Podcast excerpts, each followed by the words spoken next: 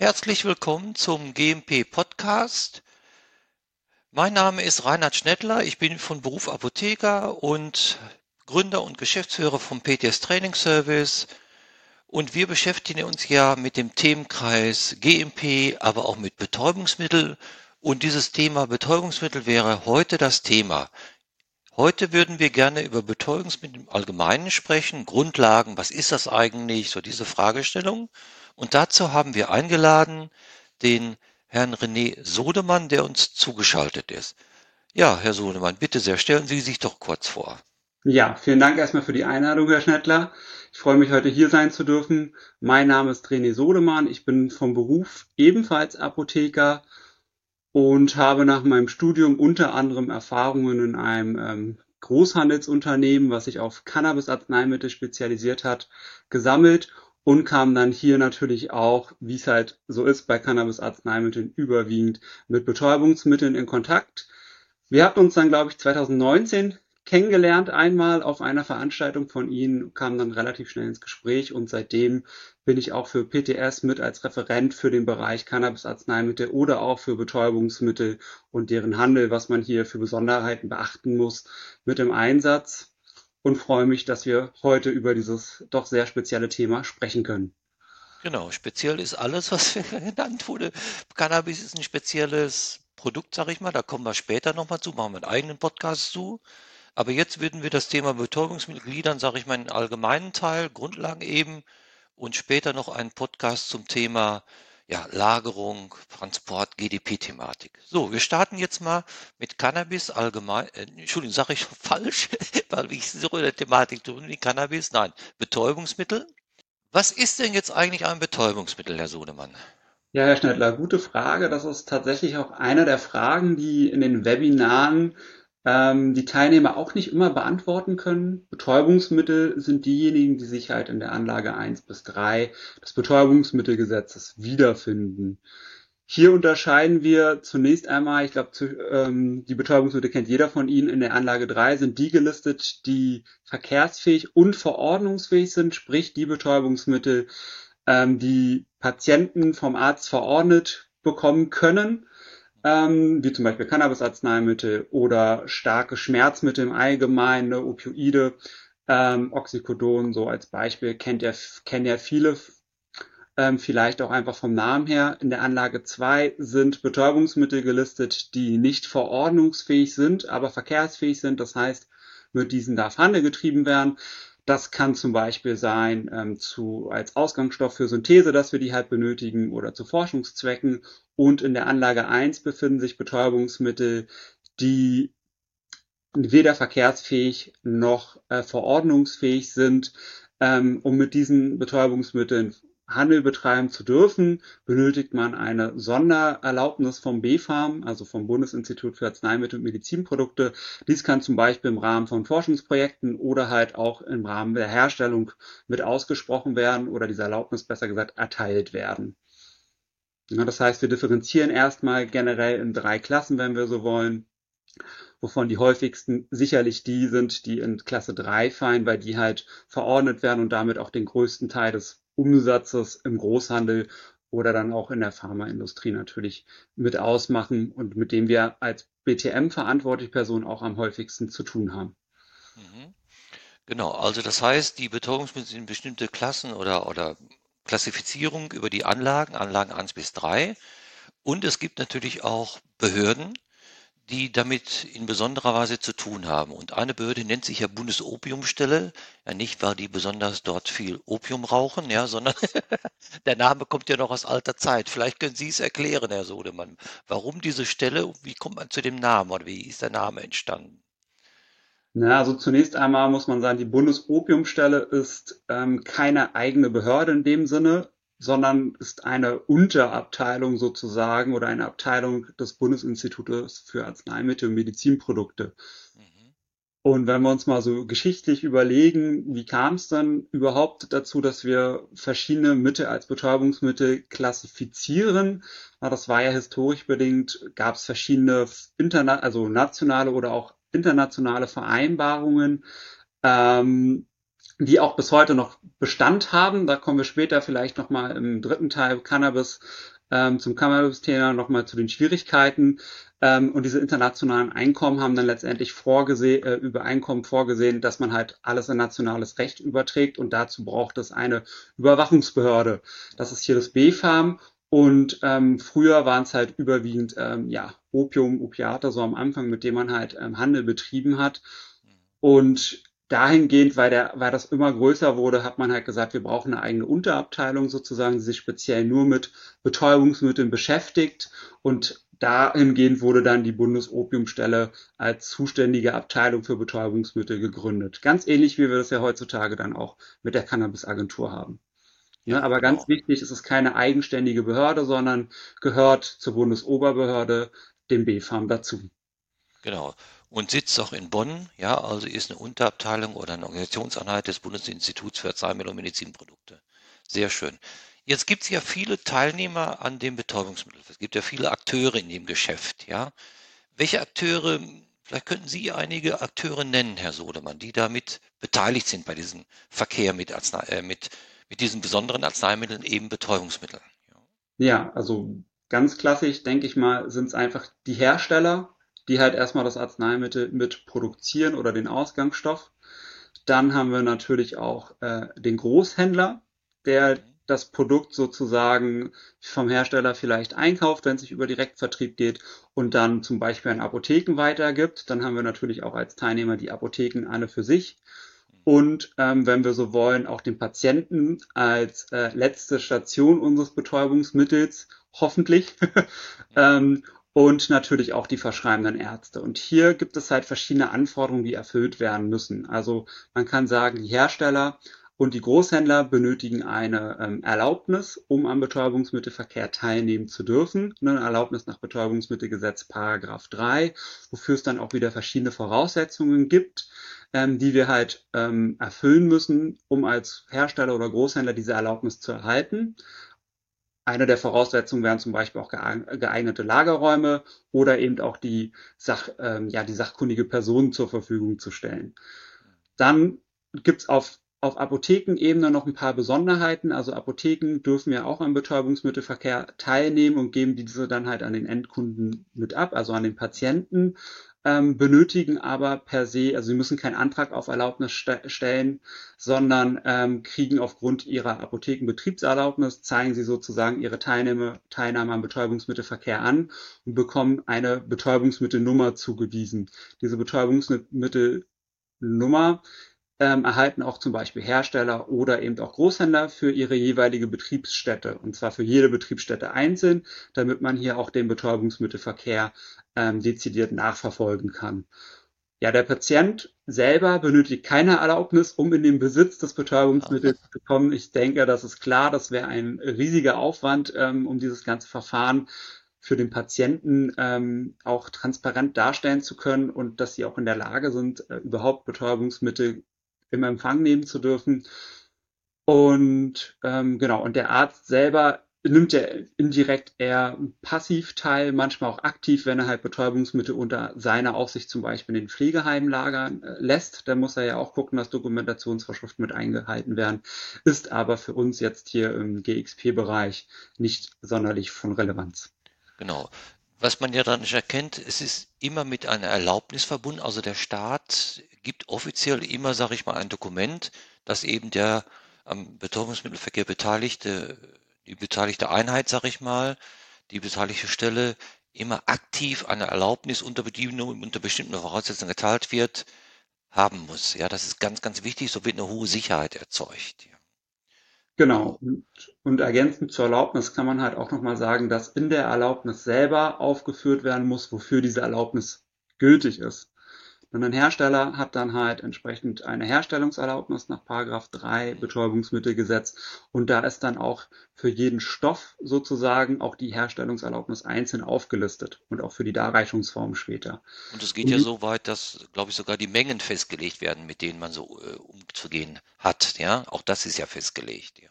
Genau, im Rahmen der Herstellung ist es sogar noch äh, ganz besonders, da müssen halt auch die Mengen der Zwischenprodukte, die beim Herstellungsprozess entstehen, ähm, vorher mit angegeben werden und natürlich auch dokumentiert werden. Ne, also wenn wir uns überlegen, Betäubungsmittel äh, unterliegen ja relativ schnell auch dem Strafgesetzbuch. Das heißt, wir haben ein wirklich sensibles Gut, wo man halt wirklich sicherstellen muss, dass ich jedes einzelne Gramm oder auch Milligramm nachvollziehen kann, wo der Verbleib gewesen ist. Na, dafür gibt's ja diese Dokumentation und Aufzeichnungspflichten, die wir dann, egal ob wir jetzt Hersteller, Großhandel oder dann auch letztendlich ähm, Apotheke sind, mit einhalten müssen.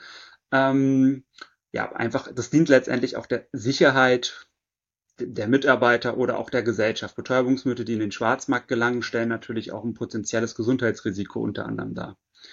Aber ähm, so ein Stichwort war ja schon Dokumentation. Es gibt hier ganz, ganz, sagen wir mal, genaue und sehr, sehr detaillierte Dokumentationsvorschriften. Vielleicht können Sie das auch nur mal kurz sagen, das sogenannte Abgabebelegverfahren. Ja? Genau, das Abgabebelegverfahren ist in der Betäubungsmittel-Binnenhandelsverordnung ähm, mit geregelt unter anderem. Ähm, das ist das Abgabebelegverfahren besteht aus vier Teilen. Wir haben ähm, den Lieferschein, Lieferschein doppelt, die Empfangsbestätigung und Abgabemeldung, na klar. Die Abgabemeldung, genau, dass also das Produkt, also dieses Betäubungsmittel tatsächlich abgegeben worden ist, ja, genau. Genau, ne? Also das heißt, Sie als Abgebender machen halt im Rahmen dieser Abgabemeldung, ähm, melden Sie, wie viel oder auch welches Betäubungsmittel mit Angabe der Pharmazentralnummer und auch die Stückzahl Sie abgegeben haben und geben hierzu auch den Empfänger an. Ähm, auf dieser Meldung müssen unter, unter anderem enthalten sein äh, Name und Anschrift des Abgebenden sowie des Empfängers, die BTM-Nummer des äh, Abgebenden und des Empfängers und natürlich auch äh, das Abgabedatum. Mhm.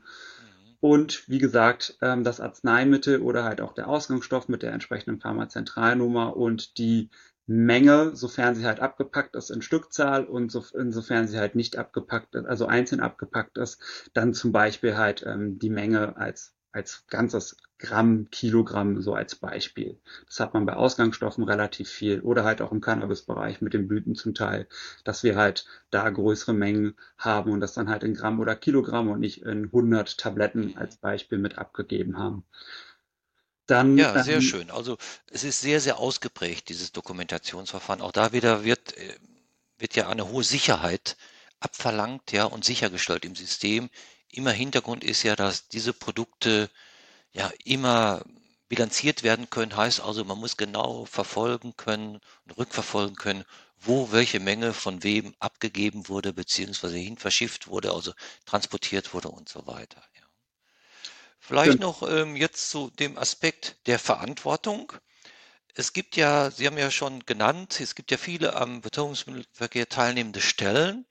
Und es gibt so Besonderheiten, es steht auch ja im Gesetz so drin, es gibt ja die sogenannte äh, für Betäubungsmittel verantwortliche Person. Was ist denn das für eine Person? Was hat die für Aufgaben, Verpflichten? Ja, also das ist eine Person, die, wie der Name das schon sagt, letztendlich die Verantwortung trägt für den Betäubungsmittelverkehr des Betriebes, mhm. ähm, auch in gewisser, gewisser Weise persönlich haftbar dafür gemacht werden kann, wenn zum Beispiel Meldungsfristen oder Aufzeichnungsfristen, äh, Aufzeichnungsmängel bekannt geworden sind, ähm, kann es auch mal zu einem Bußgeld kommen. Das ist eine Ordnungswidrigkeit, liegt immer um ein paar hundert Euro in der Regel, wird nicht immer sofort passieren, aber einfach, damit man sich dieser Bedeutung auch bewusst ist, die man halt als verantwortliche Person trägt, ist, dass man halt wirklich ähm, weisungsunabhängig ist, auch von der Geschäftsführung her. Sie müssen, wenn sie diese Position innehaben, zum einen die notwendige Sachkenntnis haben. Die Sachkenntnis erlangt man zum Beispiel durch eine Berufsausbildung im Bereich ähm, Pharmahandel als Einzelhandelskaufmann zum Beispiel und dann einer mindestens einjährigen ja, praktischen Berufserfahrung im, Bereich,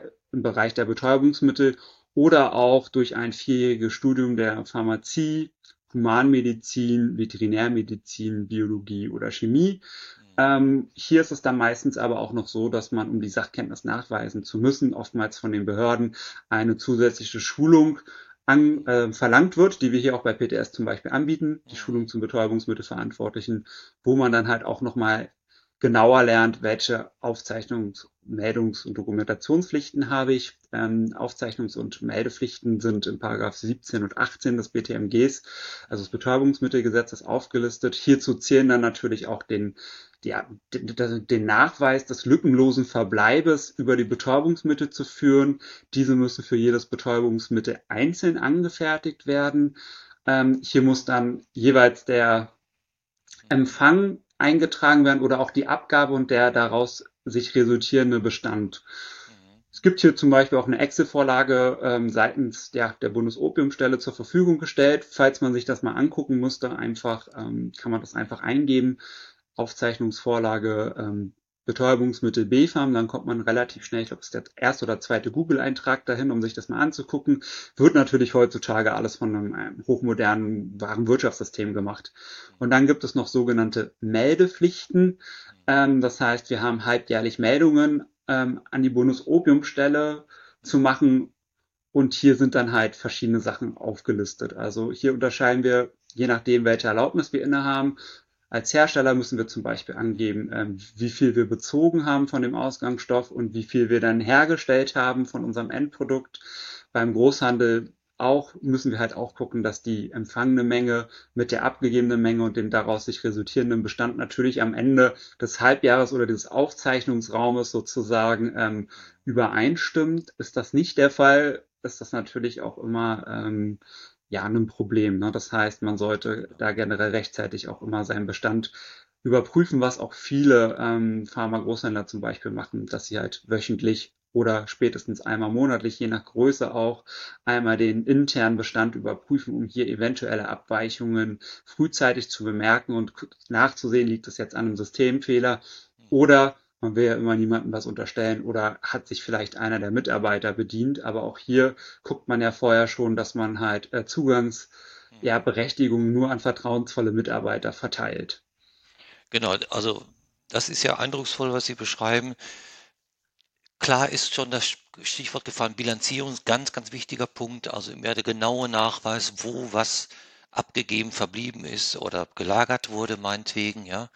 Und eben, Sie haben die große Bedeutung schon dieser Person beschrieben, der also für den Betonungsverkehr verantwortlichen Person beschrieben. Und wir sind auch gleich hier immer eben, oder diese Personen sind eben direkt mit dem Strafrecht konfrontiert. Also das ist sehr ernst zu nehmen. Also hier geht's, wenn man so ein bisschen salopp sagen kann, hat man gleich Kontakt mit dem Staatsanwalt möglicherweise, ja, oder der Staatsanwaltschaft, ja, und möglicherweise auch der Polizei.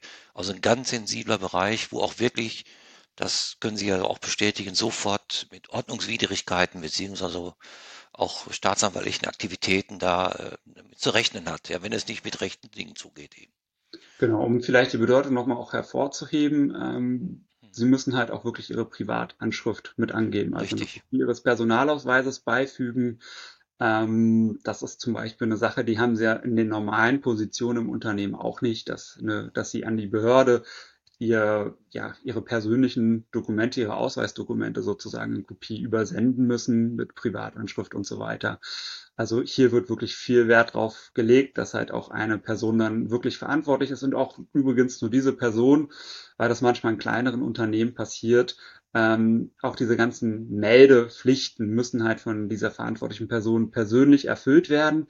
Sprich, die Unterzeichnung dieser Meldungen müssen halt auch von dieser Person eigenhändig ähm, unterschrieben werden, unterzeichnet genau. werden. Das darf halt niemand in Vertretung machen, es darf nicht ihr Geschäftsführer oder sonstiges machen, sondern es darf tatsächlich nur die BTMV machen, ähm, weil die halt, wie, wie wir schon gesagt haben, auch persönlich im Falle von einer Falschmeldung oder einer fehlerhaften Meldung dafür ähm, belangt werden kann. Genau, und dann gibt es in größeren Einheiten, natürlich oft nicht in Apotheke oder in kleineren Apotheken, gibt es noch die sogenannte Beauftragte, also für Betäubungsmittel beauftragte Person. Was ist das, Herr Sodemann, oder wer ist das? Genau, also es gibt im Unternehmen, größere Unternehmen, die haben halt den Verantwortlichen und manchmal auch so eine, so eine Unterstufe, den Beauftragten, die kontrolliert schon mal zwischendurch, ist sozusagen meistens die rechte Hand. Ne? Man kann auch noch mal externe übrigens, externe verantwortliche Personen in kleinen Unternehmen auch noch dazu holen. So vielleicht als Besonderheit, das muss nicht immer intern sein.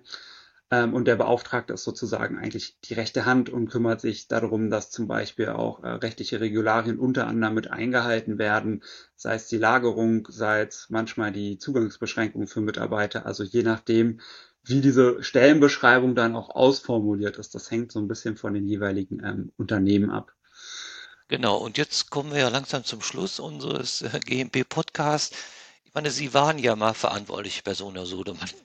Ihnen das den Spaß gemacht? Sie haben ja diese Aufgaben, auch die Pflichten, auch, äh, sagen wir, die Gefahr, die droht. Denken wir mal an Strafrecht.